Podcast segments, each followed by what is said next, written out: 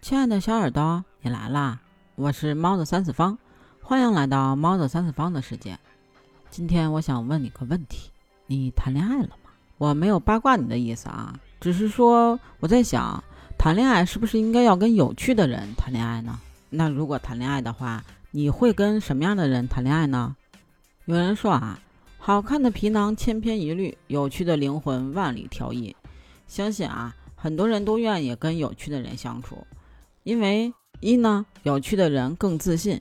一个有趣的人，往往内心非常的自信，可以给我们带来更多的正向的、积极的改变。那第二个呢，就是有趣的人更加的乐观。那有趣的人呢，总是因为乐趣不断，完全不会冷场。跟他相处呢，生活也会非常的自然，不会太闷。那第三呢，有趣的人更幸福。本身有趣的人啊。他的幸福感就会很强烈，越幸福越快乐，这是一个良性的循环。那还有呢，就是有趣的人更加懂得生活，他会让生活的简单，而且啊充满了仪式感，在平淡的日子里呢，心情舒畅。和有趣的人谈恋爱呀，你的生活就不再空虚无聊，而开始有了不同的快乐，生活呢也变得不再沉闷，开始有了悦耳的笑声，生活不再千篇一律。而开始有了不一样的色彩。自从他出现的那一刻，生活仿佛从黑白电视走进了七彩斑斓的四 D 生活。那你会体会到前所未有的快乐。人生苦短，有趣的人在一起，一起说笑，一起玩乐，一起经历所有的苦难，但依旧保持热忱，一起走过漫长的余生，依旧对未来充满了希望。我还看到一个。在某博上边啊，有一个百万的博主，他是这样说的啊：毕竟生活中除了柴米油盐这些烦心事之外，如果有一个幽默的恋人，能够在平时的生活中给我们带来一些乐趣，那简直可以说是我们遇到麻烦时的天使。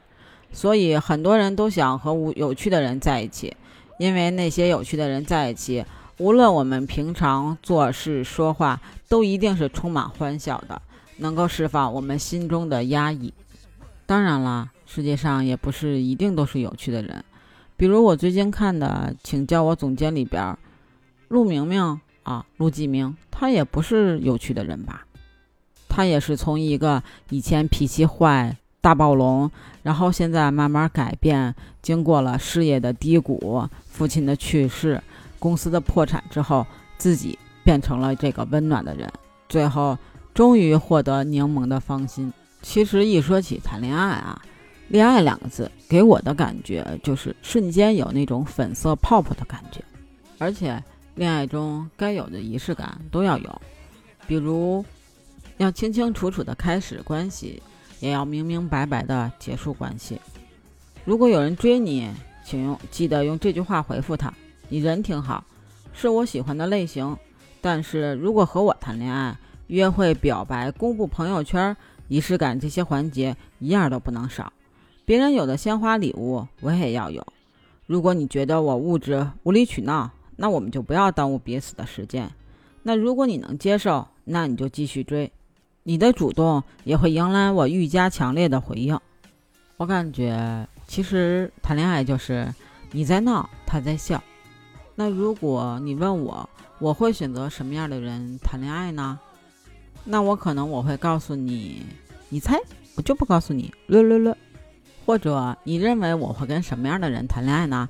欢迎你评论区跟我分享，跟我讨论哦，看你猜的对不对呢？那如果是你，你会跟什么样的人谈恋爱呢？也欢迎你评论区告诉我哦，期待你的留言分享。